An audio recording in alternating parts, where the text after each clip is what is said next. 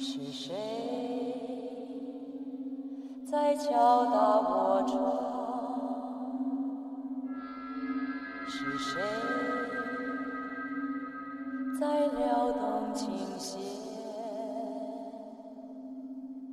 那一段被遗忘的时光，渐渐地回渗出心坎。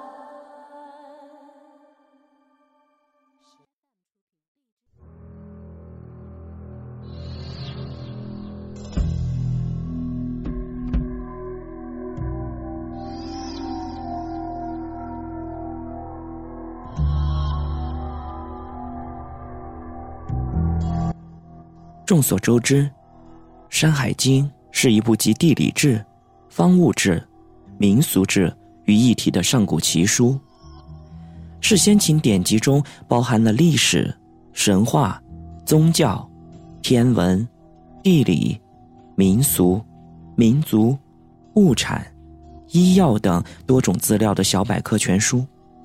它超越了时空的限制，继续神奇的人物、灵异的禽兽。域内园林、海外仙山，还有珍奇异宝，形象地展现了一幅幅神奇的远古生活画卷。《山海经》全书一共有十八卷，其中《山经》五卷，《海经》八卷，《大荒经》四卷，《海内经》一卷，共约三万一千字。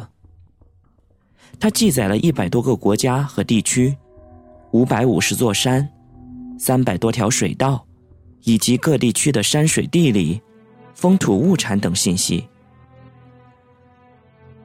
山海经》从东南西北四个方向，介绍了中华腹地的山川宝藏，特别是一些珍奇异兽、奇花异石，简直是见所未见，闻所未闻。其中，《山海经》介绍了传说中的海外异国，如双头国、三首国、女子国、丈夫国、大人国、小人国等国的风俗习惯。《山海经》最重要的价值，在于它保存了大量的神话传说。除了我们所熟知的大禹治水、夸父逐日、精卫填海以外，还有很多大家不熟悉的内容，如祭山的仪式、皇帝大战蚩尤的传说。那么从这一期开始呢，我们就来给大家一一讲解一下《山海经》中的那些奇人和奇事儿。说到《山海经》，我们首先要给大家介绍的是《山经》，而《山经》当中。是以《南山经》开始，《南山经》主要包括三大山系，重点记叙了这三大山系的地貌、矿藏以及珍奇异兽，同时还有各大山系的山神祭祀等情况。三大山系共有大小四十座山脉，蜿蜒一万六千三百八十里。下面，我们就来给大家讲一讲今天的内容。南山一经，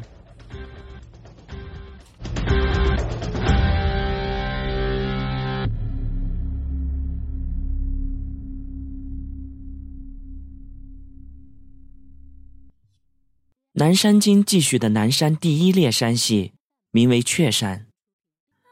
雀山最西头的山名叫招摇山，它濒临西海，山上生长的树木多为桂树。并且蕴含有大量的金属矿物和玉石。山上生长有一种草，形状很像山韭，但开着一种青色的小花。这种草名为茱萸。人们若吃了这种草，就会没有饥饿感。山上生长着有一种树木，形状很像构树，但木纹是黑色的。并且放射出一种能照耀四方的光芒。这种树木名叫迷谷。人若将这种东西佩戴在身上，就不会迷路了。在这个山上还有一种野兽，长相很像猕猴，但长着一双白色的耳朵。它时而爬行，时而像人一样的站立行走。这种野兽名叫猩猩。人若吃了这种野兽，就会变得非常善跑。在招摇山上流出一条小河，名叫利己。河水向西流入西海，河中盛产一种名叫玉佩的东西。玉是养育的玉，佩。则为充沛的沛。若将这种东西佩戴在身上，就可以免受骨胀病之苦。唐庭山，由招摇山往东三百里有一座山，名叫唐庭山。山上树种主要是为眼目，动物主要是白猿，山上还蕴藏着大量的水晶和金矿。由唐庭山再往东三百八十里，有一座山，名叫元义山。山上有很多怪兽出没，水中有很多奇形怪状的鱼。山上还有很多白色的玉石、反鼻虫，以及奇形怪状的蛇和树木。元义山过于陡峭，所以人是无法上去的。由元义山再往东三百七十里，有一座山，它的名字叫做扭阳山。山的南坡蕴藏有丰富的赤金矿，山的北坡蕴藏有丰富的白金矿。山上有一种野兽，身形像马，头是白色的，身上的斑纹像虎斑，尾巴是红色的，而鸣叫的声音如同人唱歌。这种野兽名叫鹿鼠，鼠是蜀国的鼠。与之相处有利于繁衍子孙。这座山还有奇怪的小溪，向东流入现役水中。这条小溪中有很多黑红色的乌龟，它的身形像乌龟，但却长着鸟一样的头和毒蛇一样的尾巴。这种龟。名叫玄龟，它鸣叫的声音像劈开木头所发出的声响。佩戴了它，可以防治耳聋，还可以防治脚底生茧。由扭阳山再往东三百里，有一座山，名曰底山。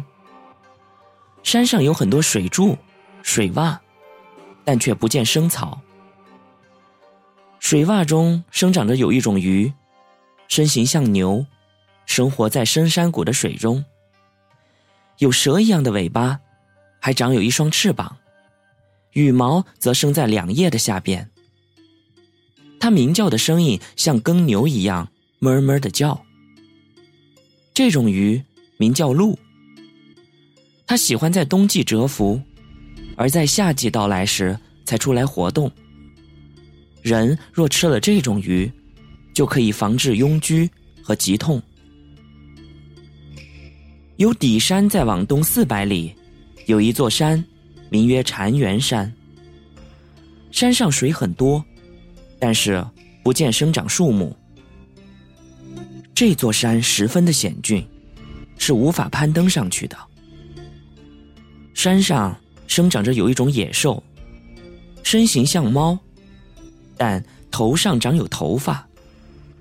这种野兽名叫类，它一生同具雌雄两性，人若吃了它的肉，就不会产生嫉妒之心。由禅园山再往东三百里，有一座山名叫鸡山。山的南坡蕴藏着有丰富的玉石，山的北坡生长着许多奇形怪状的树木。山上有一种野兽，身形像羊，但长着九条尾巴和四只耳朵，而且它的眼睛则长在后背上。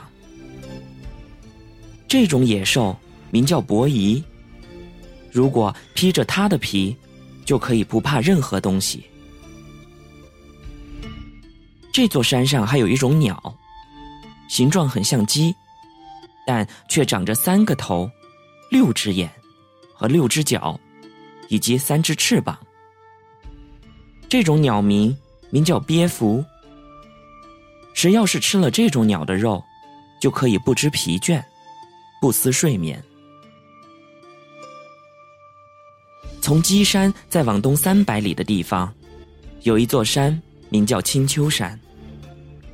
山的南面盛产玉石，而在山的北面，则盛产青沃。青沃就是我们俗称的丹青，是一种染料。在这个山上有一种怪兽，它的形状与狐狸很相似，却长着九条尾巴。它的声音和婴儿啼哭一样，而且这种野兽会吃人，而人如果吃了它的肉，就可以辟邪防妖。在山中还生长着一种鸟，它的形状像斑鸠。它啼叫起来，像是人们在互相呵斥。这种鸟的名字名叫冠冠。人如果佩戴这种鸟的羽毛，就不会受蛊惑。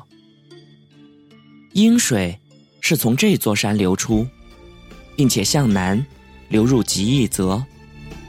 在水中有很多的赤如鱼。这种鱼的形体和普通鱼一样，但是。它却长着人的面孔，它发出的声音犹如鸳鸯在叫。人如果吃了这种鱼肉，就不会生疥疮。从青丘山再往东三百五十里的地方，有一座山，名叫鸡尾山。山的尾部坐落在中海中。山的尾部坐落在东海中。山中有很多的沙石，方水从这座山流出，一直向南注入玉水。方水中有很多白色的玉石。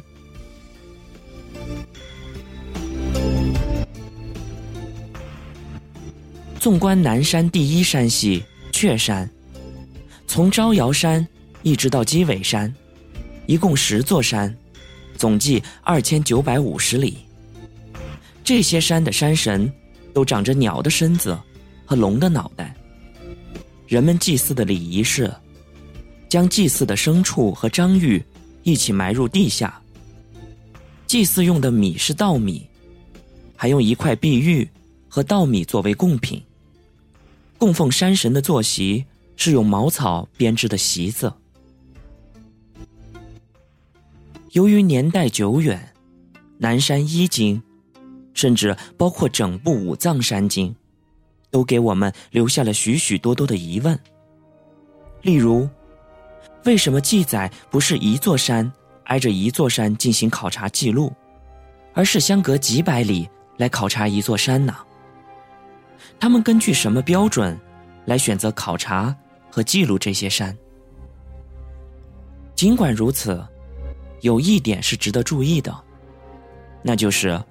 《五藏山经》以及《南山经》的开篇，都可以表明，在遥远的地域时期，当时的地理方位概念是以南方为上的。以上呢，我们就给大家介绍了《南山一经》。下一期节目呢，我们再来给大家讲一讲《南次二经》。我们下期再见。